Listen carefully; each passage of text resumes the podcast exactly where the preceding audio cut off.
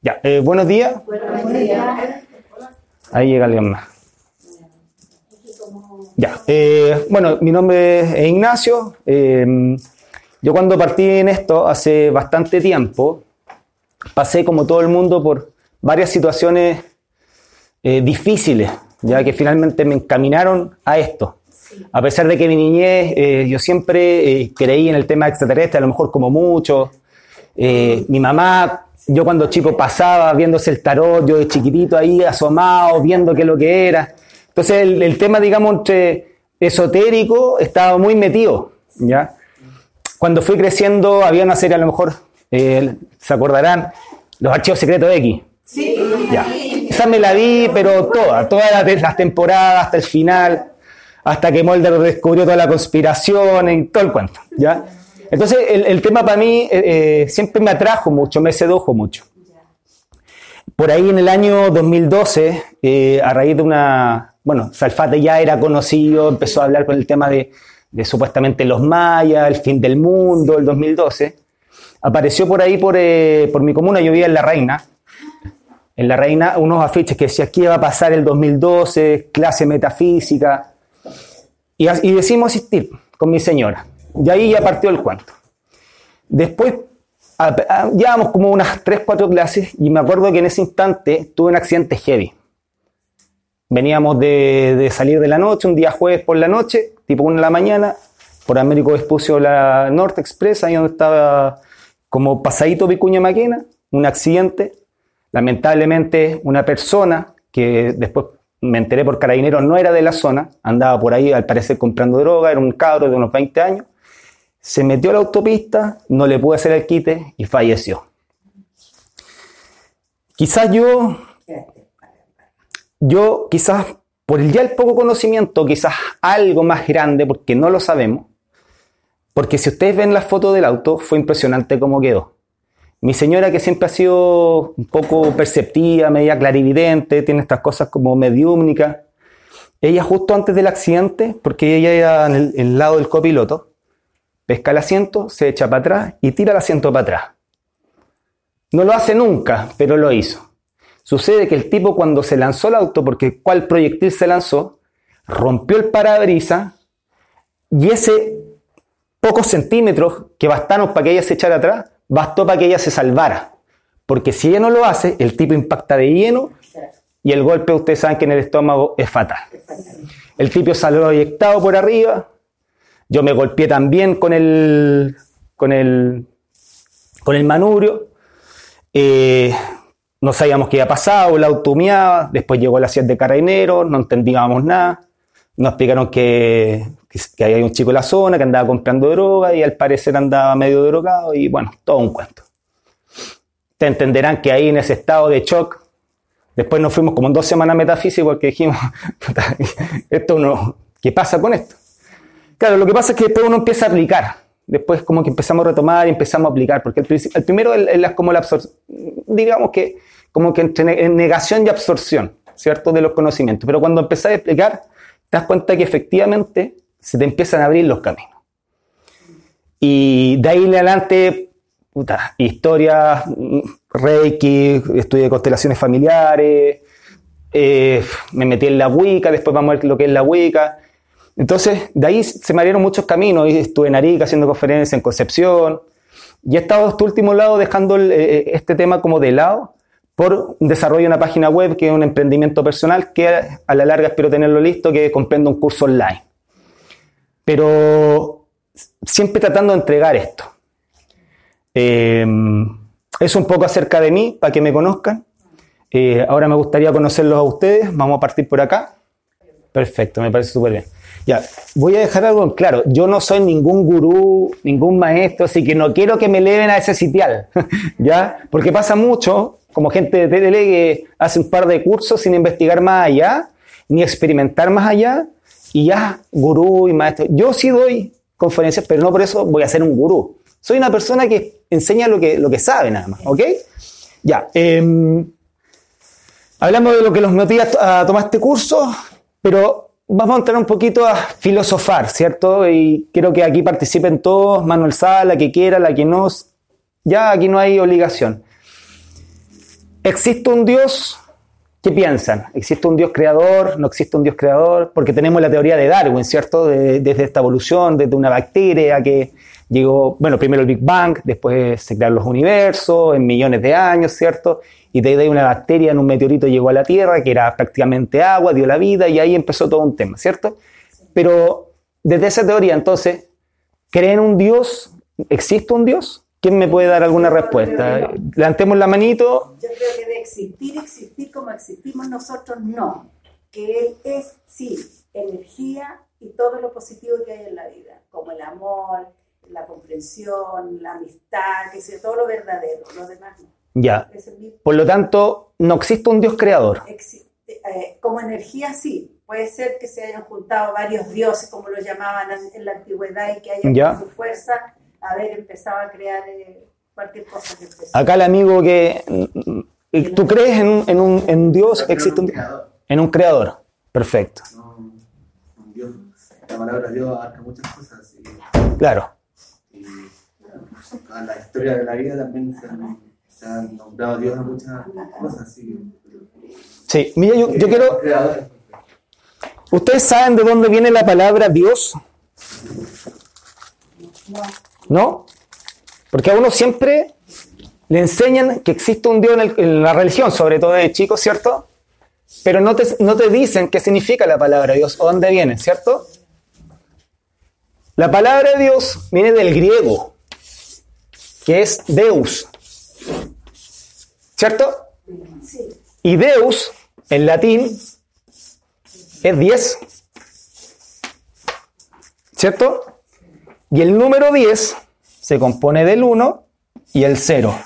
Ahora, teniendo esto en cuenta, ¿qué pueden pensar o decir acerca de eso? Gracias. Que hay 10 cosas que lo componen. Ah, Que hay 10 cosas que lo componen. Ya, 10 cosas que lo componen. ¿Qué más? ¿Quién más puede ahí opinar, pensar algo al respecto? Una persona nada. 10 dioses, como lo que yo creo, 10 dioses que se juntaron para Ya, tú dices 10 dioses, perfecto, ya, pongamos 10 dioses. 10 energías diferentes porque Tú me dijiste algo. Que una, una cosa a cero, a nada. Ya, mira, por ahí va. Uno, entonces uno como, como energía creadora, ¿cierto? Y tenemos cero que dijiste que es la nada. Mira, se me olvida tu nombre. Enzo dio en el clavo. ¿Ya? Porque si tú tomas el 1, a ver, ven, supongamos que tenemos la línea numérica, ¿verdad? Donde el 0, que es el, lo absoluto, la nada, ¿verdad? Y aquí tenemos también el 10, pero el 10 lo vamos a descomponer en 1 y 0. Esto es numerología chiquilla. Sí. Y tenemos después el 1, ¿qué vendría siendo el 1? Ya, pero como energía, ¿qué es lo que vendría siendo? El creador, ¿cierto? Lo que se manifiesta, ¿verdad? Que también vamos a ir tocando el tema del numerológico, ¿cierto? Lo manifestado, lo que comienza. Si yo, en cualquier cosa, yo estoy en la casa, por ahí nombro a alguien en la casa, ¿cierto? Y quiero comenzar a hacer algo, me tengo que mover. Eso es el uno, ¿ok? Entonces, lo que se va la energía necesaria de lo que se va a manifestar en.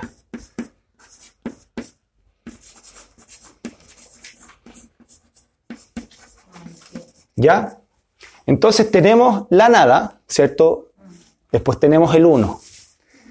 Y si volvemos acá al 0, que ya está descompuesto en 10, ¿verdad? Tenemos que ese número descompuesto, yo, no- bueno, lo tengo acá, sería el todo, ¿cierto? Porque está el 10 y la nada. ¿Ya? En la India, en la India se reconoce a Shiva, ¿cierto? Que es el dios de, la destrucción, ¿cierto? ¿Por qué? Porque sin Shiva la energía no, no- puede existir. No puede existir el de- que algo se cree y no acabe. Vamos viendo que hay una ley de ritmo. Y en esa ley de ritmo, el 10 cabe perfecto. Entonces, cuando a mí me hablan desde que de la nada y se creó un Big Bang y esto se sigue expandiendo y expandiendo y expandiendo, según la ciencia oficial, a mí todo esto de Dios me lo deja de lado. ¿Sí o no? Entonces, ¿puedo seguir creyendo en la ciencia oficial? Difícilmente si es que yo estudio esto, desde la teosofía, desde la numerología. Pero ¿cómo compruebo que la ciencia oficial está errónea? Después lo vamos a ver. Eh, y vamos a ver quién obviamente está detrás de toda la, de la ciencia oficial. Entonces, cuando tenemos ese número que es 10, ¿cierto? Tenemos también el, creo que se escribe así, si no alguien me corrige, creo que es yin, ¿cierto? Y yang, ¿cierto? Porque tenemos el todo y la nada, este símbolo chino, ¿verdad? Donde acá esto es negro, ¿verdad? Si tenemos el yin y el yang, ¿a quién, más, ¿a quién más le suena que podemos relacionar con yin y yang? Que es finalmente la traducción de uno y cero. El hombre, la mujer. Perfecto, muy bien. Ahora lo acá. Yo siempre me confundo, sí. Sí. El con el hombre. El hombre y la mujer. Pe- Súper bien, eso, lo- a eso quería ir, el hombre y la mujer. ¿Qué más podemos observar en la naturaleza que es así? Lo bueno y lo malo, ¿qué más? Mira, de nuevo, diste en el clavo. Positivo, el hombre es positivo, es polo positivo, y la mujer es polo negativo. ¿Cierto? Sí. ¿Qué más podemos eh, observar en la naturaleza que sea polo positivo y polo negativo? Aparte de todos los animales, todas las plantas, el día y la noche. Por lo tanto, sol y la luna. Ah, sí, el sol y la luna. Exacto, aquí tenemos sol y luna. ¿Y qué estamos viendo acá? Bueno, y energéticamente tú dijiste la energía, o alguien dijo la energía, ¿cierto? O sea que ¿Cuáles son los colores representativos de la energía? Rojo y negro. O sea, si, si yo lo mido en vibraciones, o sea, perdón, rojo y azul, ¿cierto? Claro. Rojo y azul. Por eso, en la India, el azul se representa a Shiva, lo pinta azul, y su consorte, que es Satki, rojo. Rojo. Incluso más, a Krishna se le representa azul y también tiene una consorte que es Radhamada, también es rojo. Entonces, ¿qué nos está diciendo la palabra Dios? Si existe el hombre y la mujer, el yin y el yang, el sol y luna, Existen los dos caminos. Dual. Es dual, perfecto. Dual. Perfecto, súper bien, es dual. Entonces, si existe una energía creadora, puede ser esa energía como un todo que todo compone, dual, sí, porque siempre tiene que estar el aspecto femenino. dentro de lo que nosotros conocemos. De- Bueno, es Buena, buena, buena. Ya, ahí los quiero dejar con eso. Ya no, no me quiero meter más porque si no nos vamos a desvirtuar un poco el tema. ¿Ya?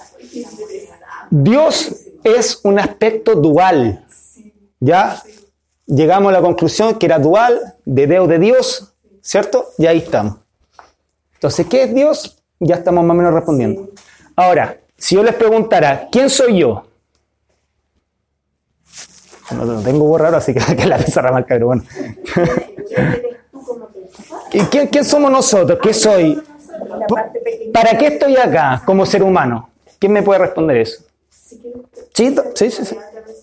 Bueno, nosotros llegamos a este planeta con una misión, ¿ya? De- además que para mí este planeta es el lugar donde venimos a aprender, ¿ya? Y para evolucionar nuestro espíritu. Ya, perfecto. Por lo tanto, usted me dijo su nombre, Norma. Norma. Usted dijo, venimos a este planeta a aprender para evolucionar nuestro espíritu. Sí, para evolucionar. Entonces, ¿usted es su espíritu o es Norma? Yo, ¿Sí? yo soy un conjunto. ¿Ya? Yo, yo me puedo así, porque yo vengo eh, de parte, eh, dentro de mí están mis ancestros. O sea, aquí en la Tierra, en el planeta ¿Ya? Tierra, ¿Sí? yo primero están mis ancestros.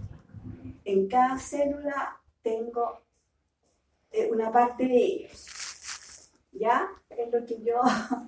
y, a ver, Sí, explíquenos más porque voy a, voy a ir anotando lo que usted dice porque me parece interesante tomar ese aspecto de lo que somos. Claro, entonces para mí, eh, yo me partía energéticamente por hacia. ¿Cómo? Yo, yo, yo digo, yo de partida empiezo por aquí la parte física. Sí, sí, sí, no, sí entiendo. De mi creación, yo estoy reencarnada aquí y mi nueva vida, la primero la estudió mi ángel solar con los señores del hay archivos acásicos, vieron lo que yo no había, lo que había hecho malo en otras vidas, entonces eso tengo que eh, tratar de sanarlo ahora para volver a, cerrar. Tengo que cerrar lo, eh, yo, yo, yo estoy en un periodo que estoy cerrando círculos, etapas. Y eso es lo que yo estoy en este momento tratando de hacer para cuando ya yo no sé cuál es soy- Ya, mire. Esto es lo que yo eh, le puedo explicar Sí, sí, sí. siento y lo que Está súper bien. y además hay otra cosa, que, que, que, por ejemplo, ¿quién soy yo? Eh, porque hablan de esta parte, como se me olvidó el nombre, este- la cuántica, soy yo misma, mi doble, mi alma, mi conciencia. Ese es mi doble cuántico. Sí. Ese es el que me, yo me conecto. Eso es mi, mi visión de vida. Ya. Vamos a ir desglosando todo esto porque si nosotros empezamos a analizar todos estos, estos conceptos, ¿cierto? Estos ideales que nos dicen todos estos maestros, escuelas filosóficas. Sí, no, está bien, por eso te digo. Porque finalmente nosotros somos seres, eh, a través de la experiencia, somos seres que, que nos componen lo aprendido, el aprendizaje, la experiencia.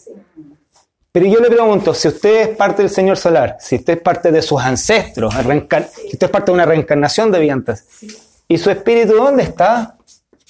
Él siempre está.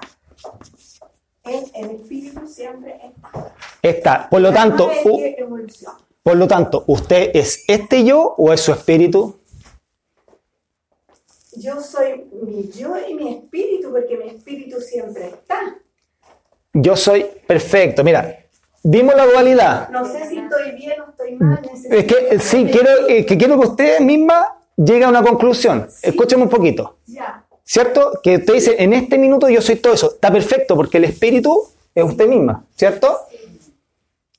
Pero tenemos esto que nos compone todo, ¿cierto? Que además si le sumamos la parte astrológica, porque nuestra personalidad, la parte numerológica, claro. nuestros padres, ¿cierto? sí. ¿Qué sé yo? eh, mi carrera y tantas cosas y tantas cosas. Al final todo nos compone. Pero ¿y el espíritu? ¿Quién soy yo? Yo, sé, Yo sé que estoy, yo sé a dónde va, qué es lo que quiere decir usted, porque yo estoy acá. ¿Me entiende? Yo estoy, el espíritu está ahí. Y, y- y en, este, en este tiempo, en esta realidad, es un todo. Pero si yo soy esto que me compone de... Entonces, ¿cómo llego a esto? como llego. Sí, porque yo quiero salir de eso. Si, si usted tiene un poco de la reencarnación y tomamos en cuenta todas las líneas filosóficas o religiosas, el hinduismo, budismo y todo, y queremos salir de- del samsara. ¿cierto? ¿Cómo vamos a salir si nos seguimos, si nos seguimos identificando el espíritu con esto? No se puede. ¿Me entiende? No se puede. ¿Por qué? Porque la mente que es todo esto, que son tus ancestros, el Señor solar, la numerología, tu experiencia, la reencarnación, estás involucrando al espíritu dentro de esto. Por lo tanto, todo eso es lo que hace que tú reencarnes y sigues en, el samsara. Eh, todo eso hace que tú lo apego en el fondo. Son egos más sutiles, pero son apegos, son egos. Son parte de todo lo que tú identificas que te está componiendo. Entonces, ¿qué pasa? Que tú, hasta que no te saques todo esto, elimines los ancestros, elimina el Señor Solar, elimine a tu, a tu numerología, eh, a tu numerología, elimines todo, recién ahí vas a ir sacando para llegar acá. Y esto es lo incólume que dice el budismo, incólume. Esto es la iluminación. Cuando tú llegas a eso, tú te iluminas en todo aspecto. A la- En la quinta, en la quinta. Es que, acá- es que, es que- es que muchos ve a la, a la quinta, no, no, tiene, no tiene nombre, por eso hay que sacar todo eso. Ya, listo. ¿Mm? Por eso, cuando yo dije en un principio, cuando nosotros tenemos mucho estudio, cuesta. Cuesta un poco, pues. Porque, porque tengo demasiada información. Y la iluminación es la no mente. Todo esto es la mente. Todo esto. Aquí hay que llegar. ¿Ya? Em, ah, Ah, Eso se logra cuando uno ya como que... con meditación, con trabajo. ¿Qué significa doble cuántico? Eh, el doble cuántico, yo lo que entiendo es como tú operas en este plano físico. ¿Quién me dijo? Ya, aquí estoy yo, Ignacio. ¿Ya? Aquí estoy yo, usted me ve en ser físico tridimensional, aquí estoy me viendo. El doble cuántico eh, sugiere o, o sostiene que nosotros en nuestra conciencia operamos en planos dimensionales. ¿Cierto?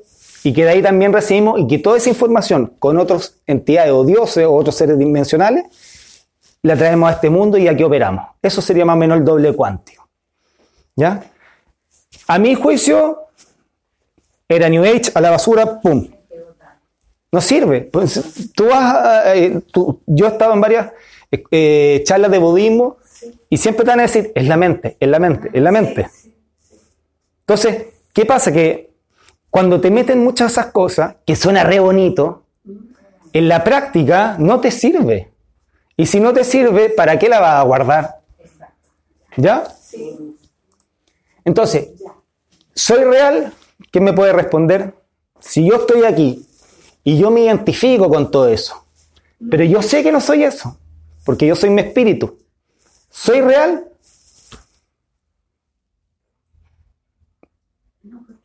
Porque yo no soy yo. Yo estoy viviendo, como dices tú, sí, estoy viviendo una experiencia acá, pero no estoy acá, ¿cachai? Porque a mí me compone todo eso. Por lo tanto, si yo me compongo de múltiples cosas. ¿tengo esencia propia? No. Perfecto. No tengo esencia propia. Estoy compuesto de varias cosas. No soy yo. No soy real. ¿Ya? Entonces, eso es lo que busca siempre la iluminación, llegar a esta esencia, el espíritu. Bueno, ya lo vimos, esto que digo real.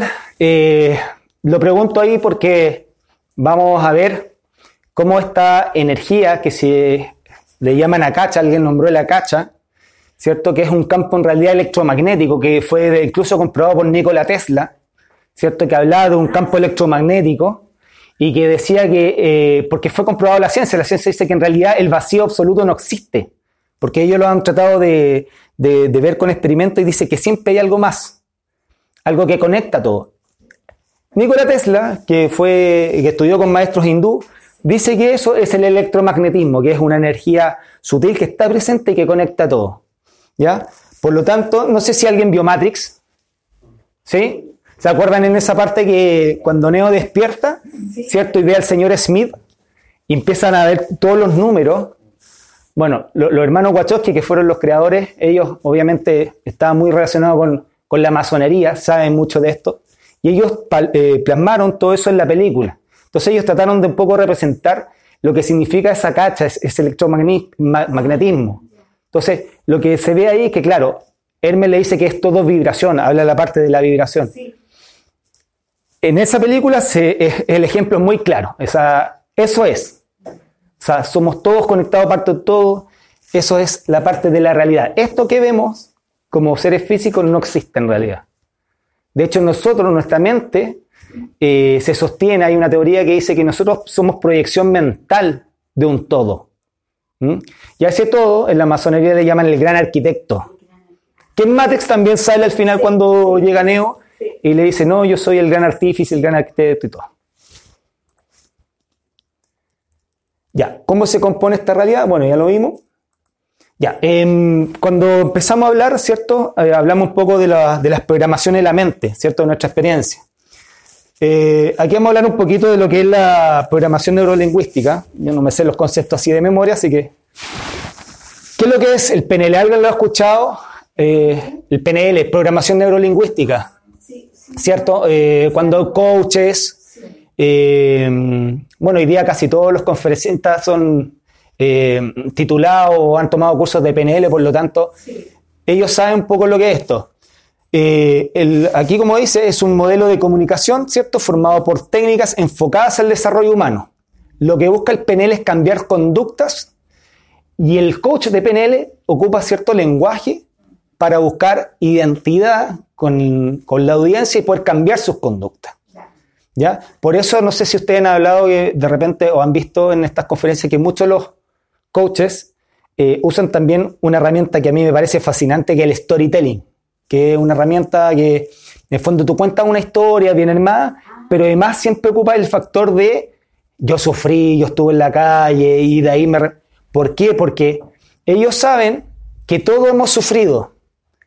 Si yo te cuento algo a ti, por ejemplo, y te quiero vender algo, y, y yo no me identifico contigo, ¿cierto? Tú no me vas a comprar. O sea, yo te digo, mira, ¿sabes que en verdad yo de chico lo he tenido todo, weón? Lo he tenido todo, mis papás, weón, puta, tenían plata, eh, yo fui al mejor colegio, entonces, puta, yo tengo todo. Pero, pero mira, eh, te, te vendo este mouse. ¿Me lo vas a comprar? Ni cagando, po, weón.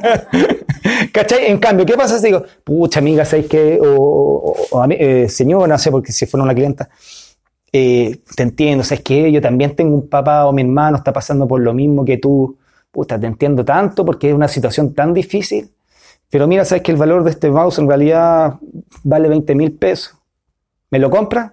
Me lo voy a comprar, po, weón. O por último, hay la opción D. ¿Cachai? Entonces, el PNL ocupa esas ciertas técnicas. ¿Por qué? Porque sabe que nosotros de algún modo nos identificamos por apego y estamos programados para eso. Dice, sostiene que la conducta humana se desarrolla sobre una estructura aprendida, ya que es lo que estamos hablando antes, que nosotros en el fondo todos nos componemos de todo, ¿cierto? Es lo que Norma, ¿no? Lo que Norma decía, o sea, todo, esa- eh, todo eso aprendido finalmente te estructuran a ti y es tan difícil salir de eso, ¿ya? Eh, y puede ser mo- eh, modelada por otras personas para obtener resultados. Dígame. Eh, conozco la, neuro, la programación neurolingüística y tengo entendido que este, y hay que llevar a la práctica. Pues. Uno es pensamiento, los pensamientos que uno a veces se llena, a veces se contamina Sí. también de otra persona, ¿verdad? Este, hay que controlar pensamientos, sentimientos, palabras y acción o reacción. Claro. Eso es lo que, lo que es la, la, la programación neurolingüística, pues, que tenemos que cuidar lo que pensamos, estar atentos, Estará, claro, eh, eh, para que no se... claro. Claro, lo que tú, lo que tú hablas, esto, bueno, todas estas herramientas como contemporáneas, ya los maestros de la antigüedad eh, lo explicaban en la escuela de ocultis- ocultismo. Porque lo que tú dices se llama autoobservación y los gnósticos saben lo que es. Y vamos a ver también la llave de sol, Ah, la vamos a explicar. ¿Ya? Que es un poco para despertar nuestra conciencia en planos ya más sutiles. Eh, Marcia después cuando aplique esta, esta herramienta de la autoobservación va a ver, porque finalmente todo lo que no... A ver, el lenguaje crea realidad, eso no es un mito para nadie, ¿cierto? Cuando tú dices, pucha, la cuestión que... el- y esto es porque los, medios lo saben, si por eso a través también de los medios de comunicación las noticias te muestran la guerra, el déficit económico, no sé qué. Por eso yo no veo las noticias, me carga, porque eso te conduce en estado mental. Entonces, como te conduce un estado mental, ¿ya? Eh, tú finalmente, in- eso se te mete en tu subconsciente y a nivel inconsciente lo sigues transmitiendo. Entonces, como te están metiendo esa información, tú la estás manifestando. ¿Ya? Eh, lo que le decía, entonces, nosotros con esta herramienta de la llave de sol vamos a ver, a entender y aplicar cómo nosotros podemos, justamente lo que decía mi amiga acá, cuidar ese lenguaje para no manifestar lo que emitimos desde, eh, desde, desde la comunicación. Ah, me fui para me adelanté acá. Ahí está. Dice, es un modelo de nuestra mente y como esto afecta el lenguaje y que eh, al este, con este conocimiento podemos reprogramarnos para lograr que nuestras vidas nos resulte eficiente. ¿Ya? Entonces, finalmente eso, lo que representa en nuestra mente y que podemos reprogramar. De eso habla la programación. Entonces, lo que yo quiero darle a entender con esto para introducción es que finalmente a nosotros nos programan, estamos todos programados, desde chicos, desde el jardín, ¿cierto? O sea, eh, me acuerdo quizás los papás más antiguos, eh, a mí, a mí siempre me dijeron, es que tienes que estudiar en el colegio porque si no tienes una carrera no vas a hacer nadie en la vida. ¿A quién no le pasó? Que levante la mano quien diga que no le pasó porque, ¿cierto? Pero nosotros sabemos, o, la- o- o sabemos que, o la gente que un poco que ha sido más persistente, a lo mejor más, más, más, férrea en esa voluntad de, de ir contra el sistema, sabemos que no es así, que no es así. Hay gente, y hay muchos ejemplos, hay gente que no ha estudiado nada y hoy día le dobla la mano el destino y puta, le va excelente. Dígame. Él no aprendió a los años a hablar al tiro. Y ya me están mandando a, a esta cuestión de era, de que tiene que estar en estimulación y todo.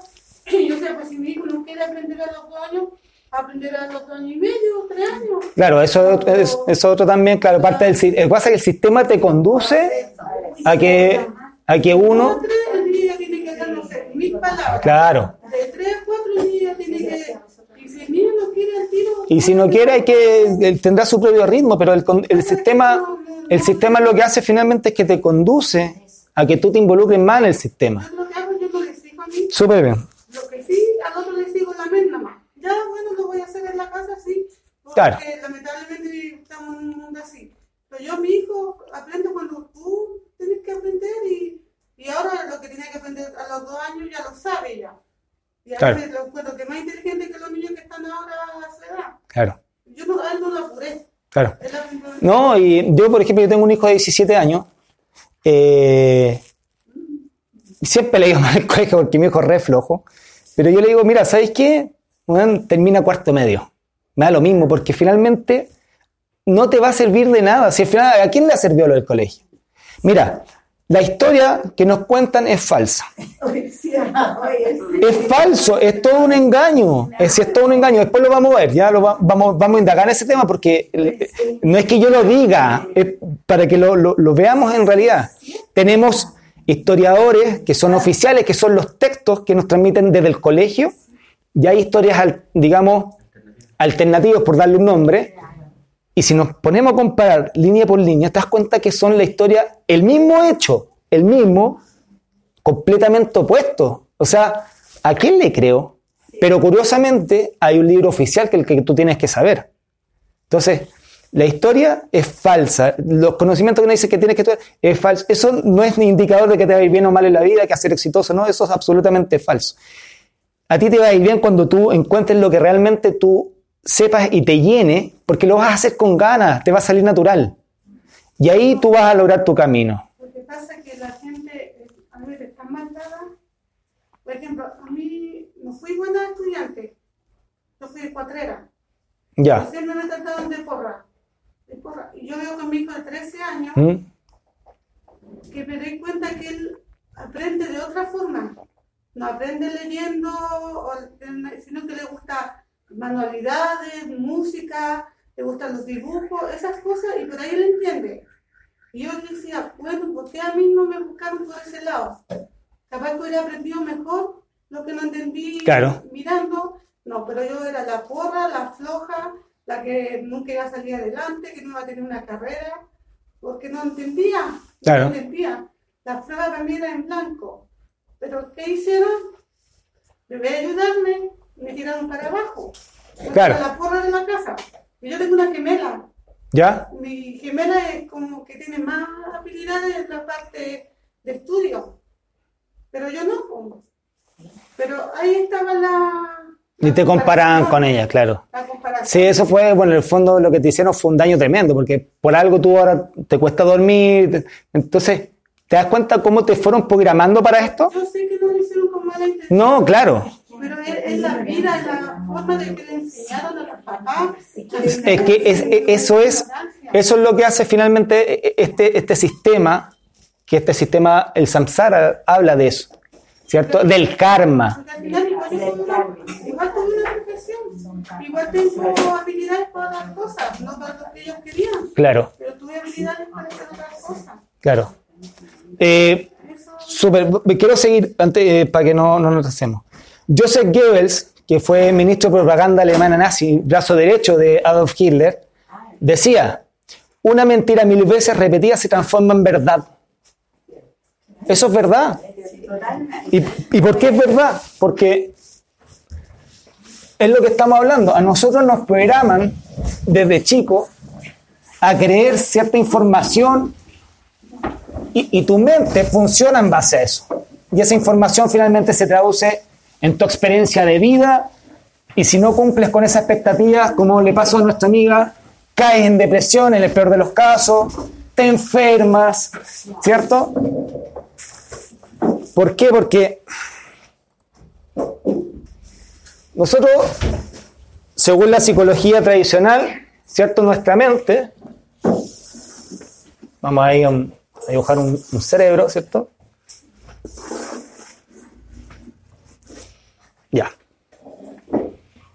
¿Cierto? Ahí está el cerebro. Tiene tres niveles, ¿cierto? El consciente,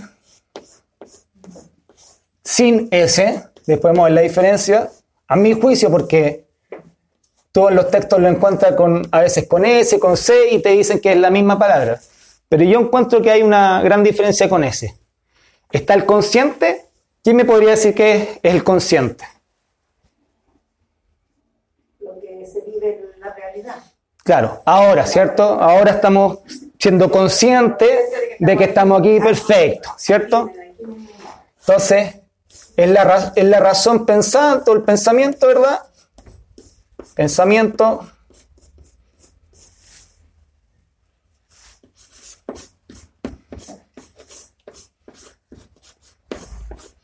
Pensamiento, ¿verdad? Presente.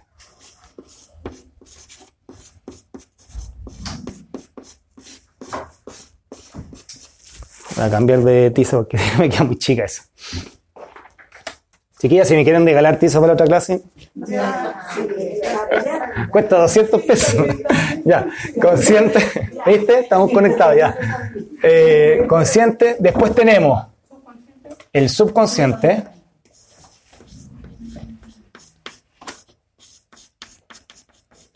¿Por qué se llama subconsciente? Porque la cosa que uno puede hacer no la hace consciente de lo que está haciendo. Ya, pero ¿por qué sub? Es inconsciente.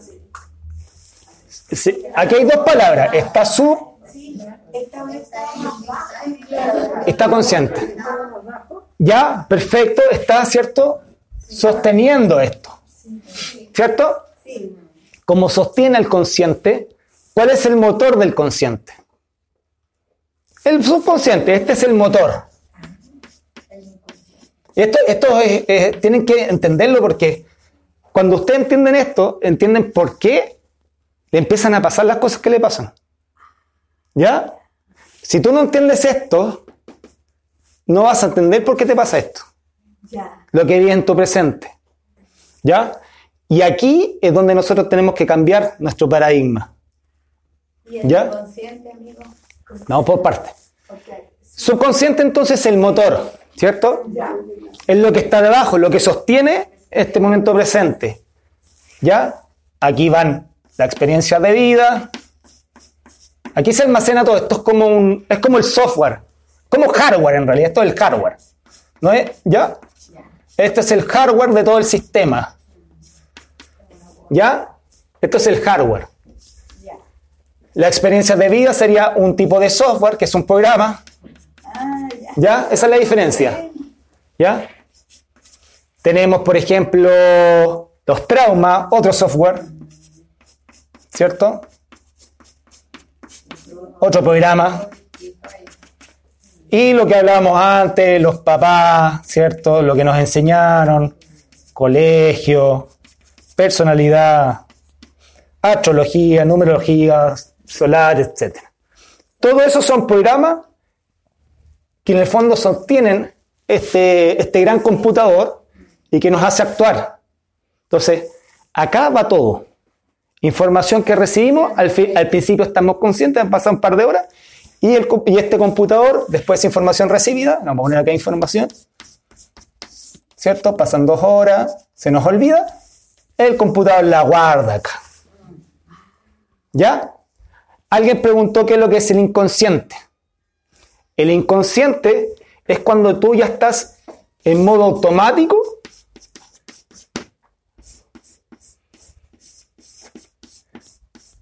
¿Ya? Modo automático, automático vamos a poner aquí. Y tú, sin razonar nada, estás actuando. ¿Ya? Entonces, con toda esta información, tú sin pensar, esto funciona acá, pero sin pensarlo, actúas. ¿Ya? Por lo tanto, muchas veces nosotros estamos en este modo modo automático. Por ejemplo, suena el despertador. ¿Qué es lo primero que hago? Es un domingo, pero lo primero que pienso, tengo que ir al trabajo. Ah, ese ya flojera. No, ya. Hablando serio. Cuando suena el despertador, ¿qué es lo primero que pasa siendo un día domingo? ¿Se te olvidó apagarlo? O tengo que ir al trabajo. Inconsciente, modo automático. No lo pensaste, no lo razonaste, actuaste. Eh, claro, por lo general estos son movimientos involuntarios, es involuntario.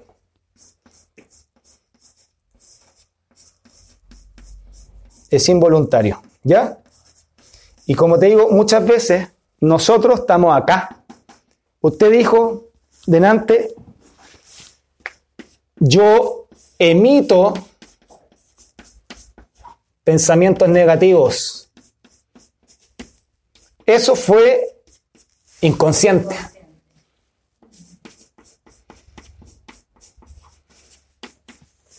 ¿Cierto? No lo pensaste, lo dijiste nomás, a raíz de toda tu experiencia. Pero si tú lo hubieses pensado, a lo mejor hubieses cambiado esto. Entonces, así es como nos programan. ¿Ya? Nosotros estamos programados eh, para llegar a esto. Muchos están acá, en el consciente, a veces lo piensan, lo razonan y tratan de cambiar. ¿Pero por qué? Porque por esto. Todo está aquí. ¿Ya? Espero que se entienda porque obviamente esto tiene que ver con lo que hablamos antes de llegar a eso y hay que sacar todo eso. Aquí, de hecho, aquí afecta el- la, la programación para poder cambiar algo. La programación neurolingüística, cuando se usa bien, va acá, ahí. Ahí donde ataca el subconsciente, a cambiar todo eso. Dígame. ¿Se entiende, no? Sí. ¿Sí? Ya, perfecto. Ya. Ya. Yo tengo muchos recuerdos malos. Mi hermana borró todo eso. Ah, pero está comiendo, ¿eh? ¿Ya? Mira, no recuerda nada de su infancia. Pues yo recuerdo toda la de mi infancia. Ya. ¿Quieres saber por qué? Sí, porque ella yo le tengo que decir, ¿por cómo no te acuerdas de esto? No, no me acuerdo. Porque, y lo que yo tengo, de las cosas que yo viví, no tengo ni a mi Por, mamá. por sobrevivencia. Yo no tengo ni a mi mamá ni a mi Claro. hermana. Por lo general, lo- los recuerdos dolorosos, el cerebro los bloquea y los guarda más profundamente. O sea, digamos que puede haber acá, a nivel, chucha, a nivel de subconsciente, puede haber una gaveta mucho más. Vamos a dibujar una gaveta para que se entienda, ¿ya? Ya. Puede haber una, una gaveta mucho más oculta con candado, donde todos esos traumas que son dolorosos los dejamos acá para poder seguir nuestra vida. porque si no pasaríamos en depresión, en sufrimiento. Entonces lo oculta ahí. Pero ¿qué pasa? Que como todo esto está acá, ¿cierto? Maneja el consciente, nosotros aquí, ya esto es heavy, porque nosotros aquí empezamos a manifestar inconscientemente, ¿quién me puede decir?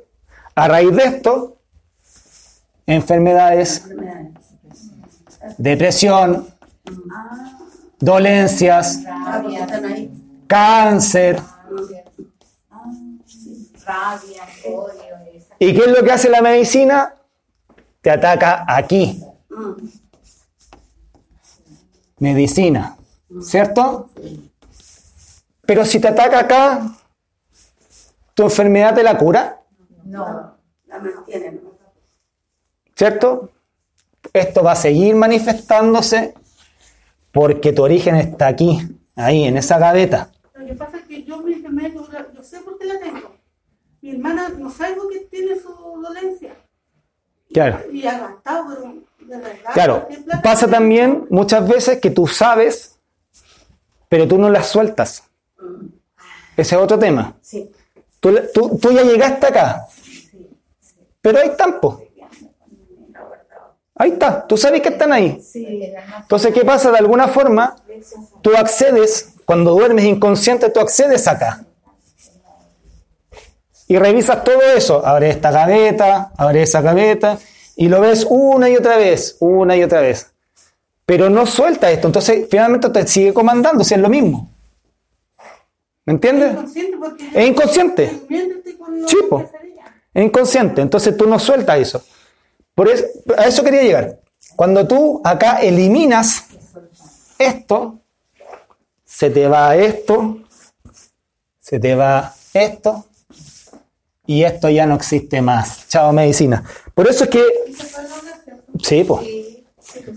Por eso es que la medicina no quiere que uno sepa esto. Lo de las terapias alternativas. eh, Porque en el fondo todas las terapias alternativas atacan acá, al origen. Ya sea algunas, bueno, flores de Bach, pero por ejemplo, constelaciones familiares, eh, una regresión. eh, va todo esto acá, a llegar al origen y soltarlo. Y como les digo, la medicina, pues manejado por lo mismo de siempre, no quieren que tú llegues a eso, porque te quieren mantener enfermo, si es el negocio de ellos. Ya, ahora sí. Eh, ¿Qué hora es? ¿Qué tiene hora? Cinco para las doce. Ah, ya, nos falta un poquito. Eh, aunque, ¿5 para las 12? Sí. Ya, avísenme en 10 minutos más porque tenemos que hacer la meditación que tenía prevista, ¿ya? Ya, eh, espiritualidad, religión, ¿ya? Etimológicamente, la palabra eh, viene del latín spiritus, ahí está la tele, ¿ya? Que significa soplo de aire o soplo animador, ¿ya? ¿Estamos claros hasta ahí? Sí.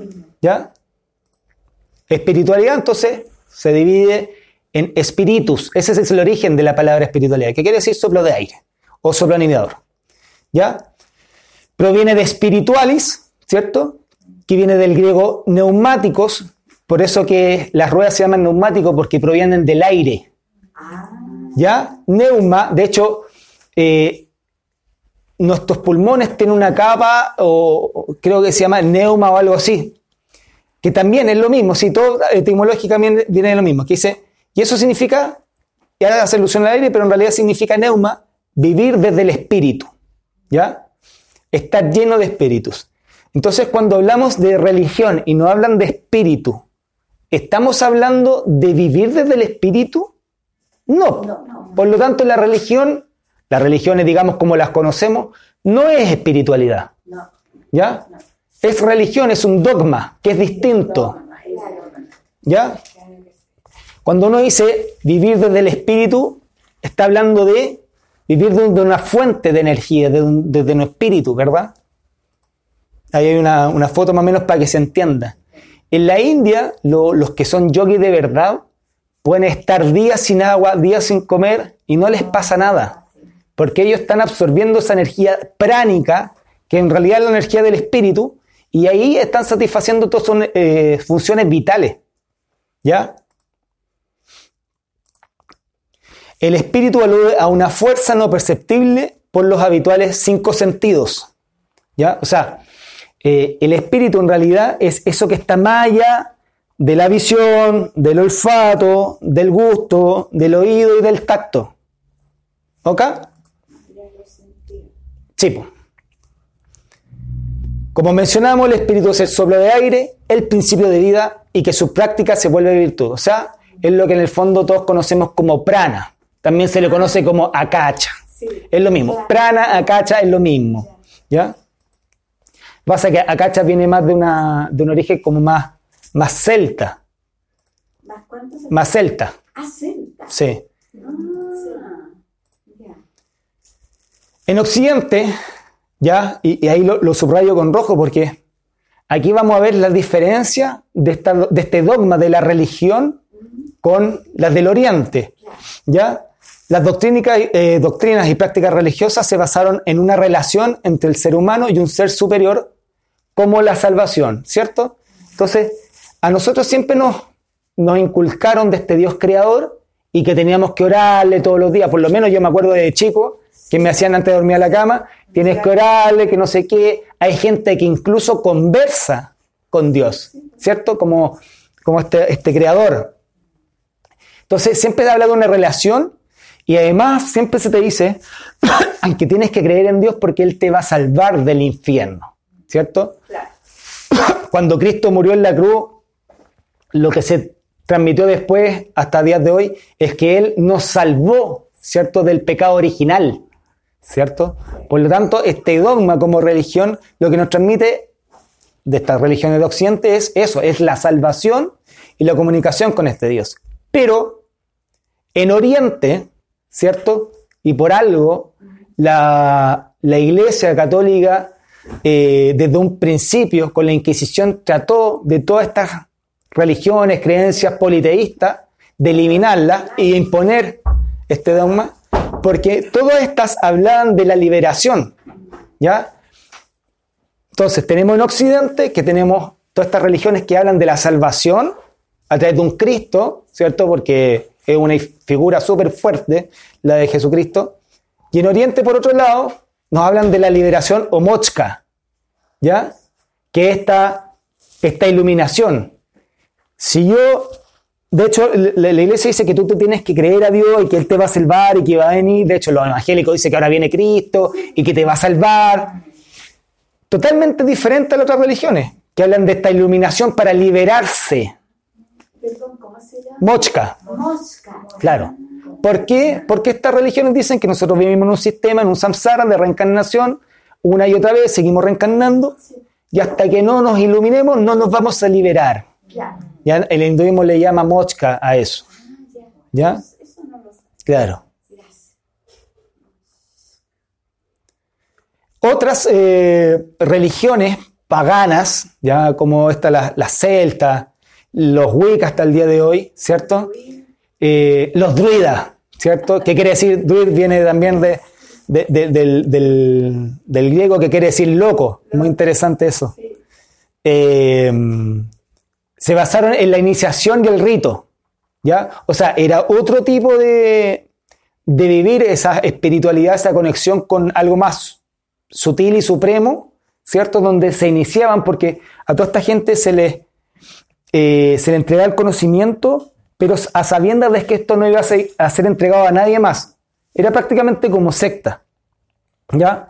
Y por eso lo ocultaban, porque también en esa época estaban siendo perseguidos. O sea, si a ti te tildaban de bruja, de mago, eh, que tenías contacto a lo mejor con otros seres que no eran los oficiales, a ti te mandaban a la hoguera y, y fuiste bueno.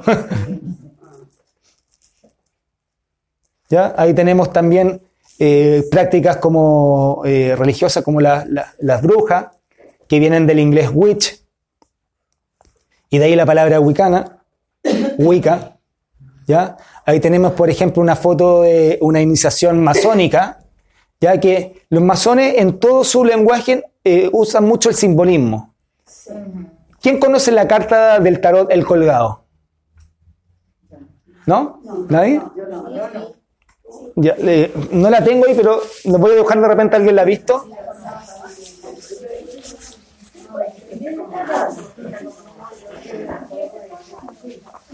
Claro, el colgado.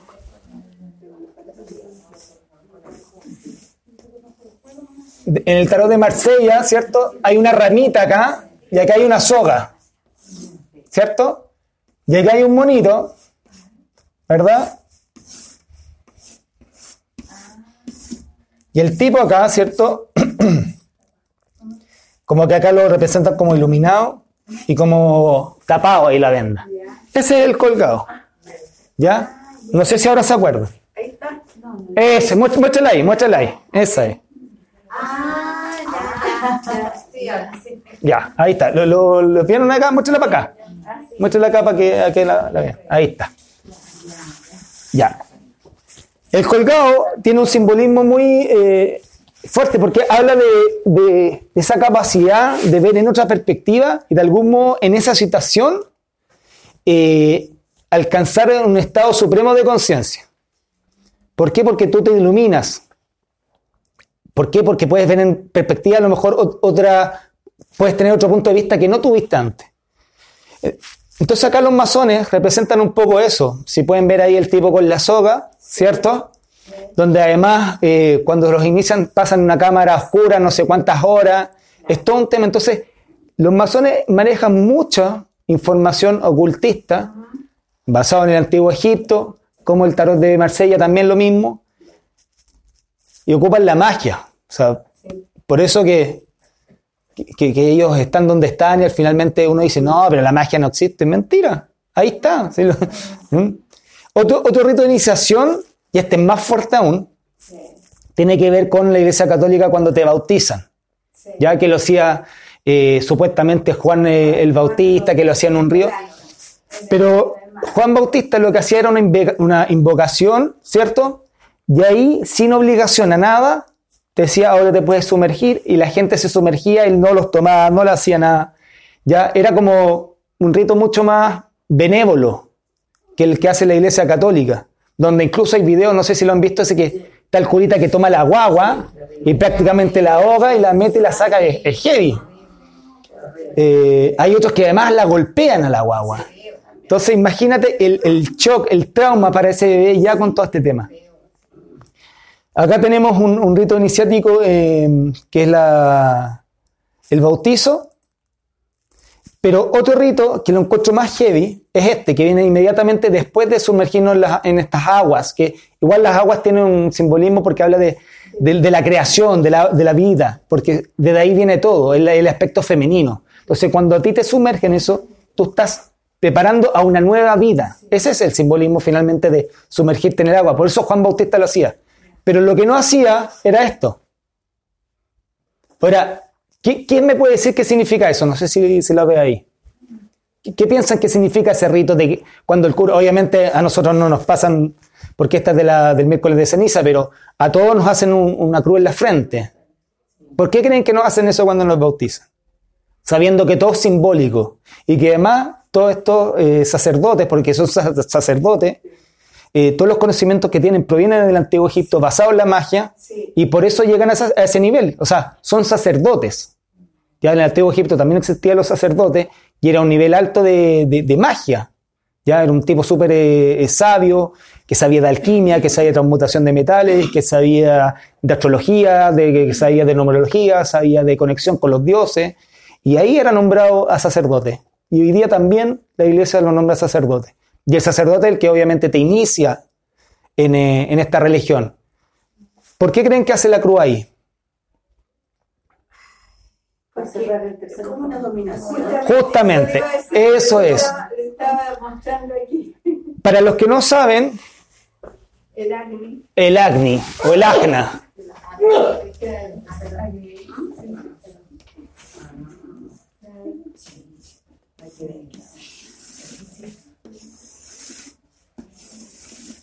Y ahí más o menos, ¿ah? No quedó muy bien, pero para que se entienda. ¿Ya?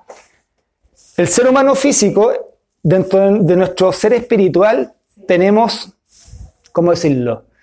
Eh, ciertos canales energéticos, esto desde la filosofía de la India, ¿cierto? que eh, dicen que todos nos conectamos en siete chakras, ¿ya? Siete chakras principales. Tenemos el chakra base o raíz que se llama Muladhara, de color rojo. Acuérdense de color rojo, lo que vimos delante. Muladhara. Después tenemos eh, este el sacro, claro. Ya me voy a acordar, eh, se llama. Se me olvidó, ya me voy a acordar ya. Después tenemos el chakra del fuego. Después tenemos el del corazón, ¿cierto? Anahata, ¿verdad? Después tenemos aquí Bichuda, que es el de la garganta. El Agna, que es el tercer ojo, que está aquí. Si ponemos los, los ojitos ahí, ya está justo aquí en la zona del entrecejo, que es la glándula pineal. ¿Ya? y el Sahara acá, que es nuestra conexión con todo eso. ¿Ya? Por aquí casan- pasan los canales Ida Pingala y Chuchuma por aquí. En la India se dice que cuando, para alcanzar la iluminación, uno debe despertar la Kundalini, que parece acá enrollada en tres nudos, por eso se llama Kundalini, porque se llama Kundal, que quiere decir enrollada. Y cuando se despierta esta energía suprema, una vez que se nivela ambos canales que tenemos que un canal lunar y otro solar, ¿ya? Cuando nivelamos eso, hablamos de la dualidad, nosotros estamos en dualidad, accedemos a este canal interno y ahí recién podemos despertar la kundalini, va subiendo por cada uno de estos chakras y cuando llegamos acá nos iluminamos. ¿Ya? Entonces, la iglesia te cierra este chakra, te hace una cruz ahí. Ese es el rito de lo que hace ahí la iglesia. Porque acá está el tercer ojo y el tercer ojo es el ojo que todo lo ve. Aquí está la clarividencia, la clariaudiencia, clariaudiencia, ¿cierto?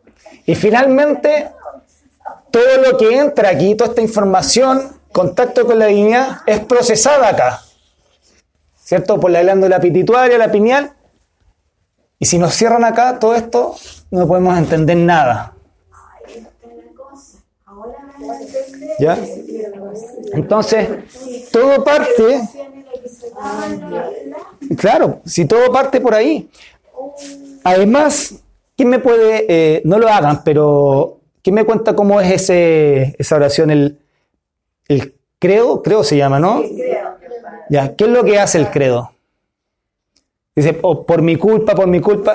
Y lo que hace es que te pegas, y te pegas también ahí del corazón. Entonces, todo esto son, son, son ritos que en el fondo alteran tu ser energético. ¿Ya? ¿Cómo, subsistimos con la... Porque ellos te, no te... ¿Aprendiste tú esto en el colegio? No, no. Ahí está. no te lo van a enseñar. Eso es porque no quieren que nosotros sepamos todo. No. Que, que se cierre el aura, que se cierre la energía. pues. Cl- Claro, finalmente en síntesis eso. Lo que, lo que quiere es que tú finalmente estés dormido en todo sentido, energética, mental, eh, eh, enfermo. ¿Por qué? Porque si tú estás así, te pueden dominar. ¿Y quieren que vivamos con miedo miedo también. Es que todo es todo, es todo. Los cuatro cuerpos de evolución que no tienen. Te ¿Cómo? te- mira, te cierran todo. Te, no, te da- no, no te entregan esta información, te hacen creer en un ser que tú te debes a él prácticamente, que es este Salvador, eh, a nivel económico, a nivel físico, todo, si es todo, es todo, es todo. Y todo finalmente llega siempre a lo mismo. Y vamos a ver por qué llegan a eso. Ahí también eso va a ser heavy, que ya, entonces, ¿qué es la religión? Dice, el término religión viene del latín religio y puede definirse como un sistema o conjunto cultural de creencias, usos y costumbres, comportamientos, prácticas, cosmovisiones, códigos morales y organización social que relaciona a la humanidad a una categoría existencial. ¿Ya? Eso es religión. Entonces, cuando nosotros hablamos de las distintas culturas que también si vemos lo que significa, contenían esto, también vemos que eran religiones. No es que exista una religión. De hecho, pueden existir también religiones politeístas, eh, animistas, o que creen en la naturaleza. Hay tantas religiones como seres humanos existentes. ¿Ya? Eh, por lo tanto, muchas culturas crearon su religión a partir de sus creencias y observaciones. ¿Ya? Eh, lo que veían a nivel de astrología lo traducían, le daban una forma por identificación y así crearon, por ejemplo, distintos dioses. Puede haber sido que se fijaron en las constelaciones. Eh, en el antiguo Egipto, como vamos a ver, se fijaron en, en los animales que están cercanos, por eso sus dioses con forma de animal, ¿cierto? Crearon los, las tradiciones y los mitos, ¿cierto? Eh, se creó también eh, a, raíz de esto mismo las instituciones, las escrituras, historias, la fe, las experiencias místicas también ahí experimentaron con eso. Se crearon los ritos, liturgia, oración, etc.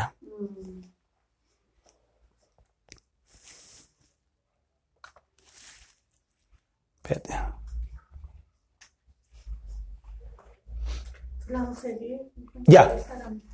Lo último. Entonces, todas estas religiones que observaron todo lo que estaba presente en la naturaleza quedaron, ¿cierto?, la, la religión eh, politeísta. Ahí vemos, por ejemplo, los griegos, ¿cierto?, que crearon todo su panteón de dioses. Eh, también, obviamente, eh, en una religión o un solo Dios creador, ¿cierto?, el monoteísmo, mono, uno, teísmo, de teo, de Dios, un solo Dios, ¿cierto? Como la, católica, evangélica, cristiana.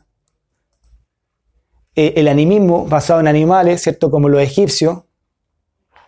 Y el sol también, porque adoran también al sol, ¿cierto? Que también cae dentro de esta sección. Ahí tenemos al dios Horus, que era hijo de este dios Osiris, que era este, esta divinidad solar, ¿cierto? Eh, Horus era el representante de Osiris en la tierra, y tenemos a Set, que era la, contraposición de Osiris. ¿Ya? La, historia es muy bonita porque... ¿Qué?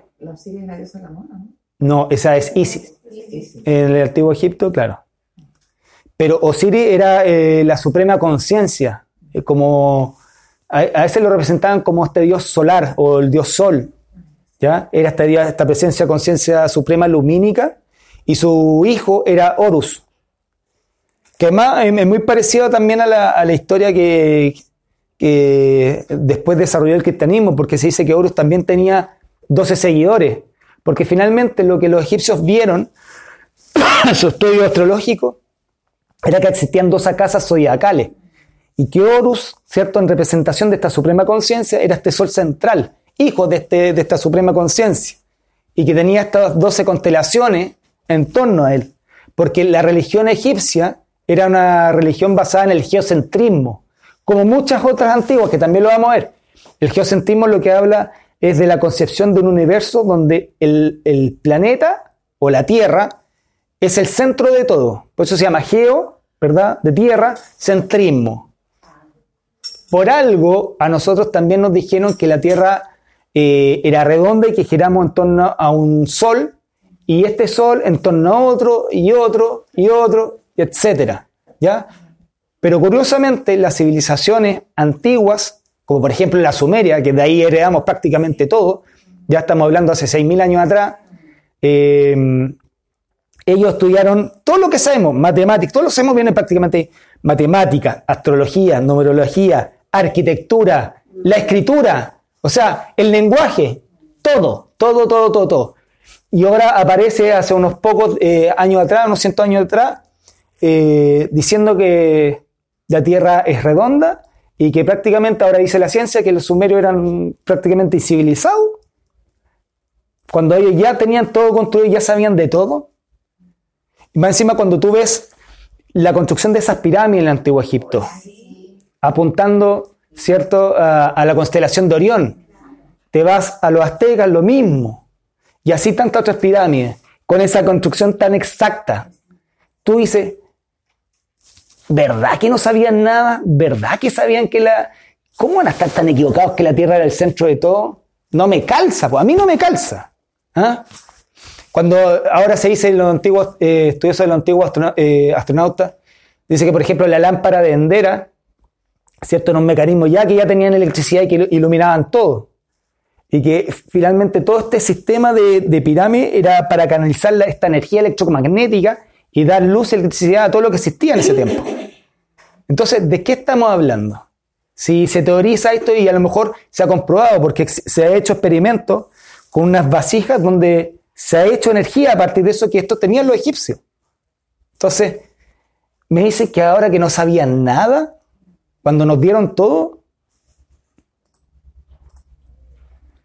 Entonces, eh, hace 3.000 años atrás, el politeísmo estaba en su pleno apogeo. ¿Ya? Así eh, los pueblos como los persas, los cananeos, babilonios, los acadios, los egipcios, todos pueblos politeístas. ¿Ya? Y desde ahí, desde los 3.000 años antes de Cristo hasta solo unos 600 años posterior a eso, antes de Cristo, con la expulsión de los hebreos, ahí recién se empezó a crear el monoteísmo. Recién ahí. Después vamos a ver por qué.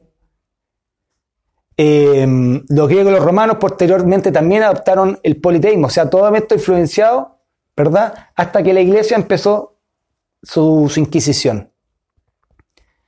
Ya, ahí está, hasta que Roma se creó la iglesia y comenzó su, su lucha contra el politeísmo. Ya, lo vamos a dejar hasta ahí. Eh, sí, son 12 y cuarto. ¿Al- ¿Alguna pregunta, chiquilla? Ya. Eh, chiquillos, vamos a hacer una, una meditación, una relajación para que se vayan tranquilitas a sus casas.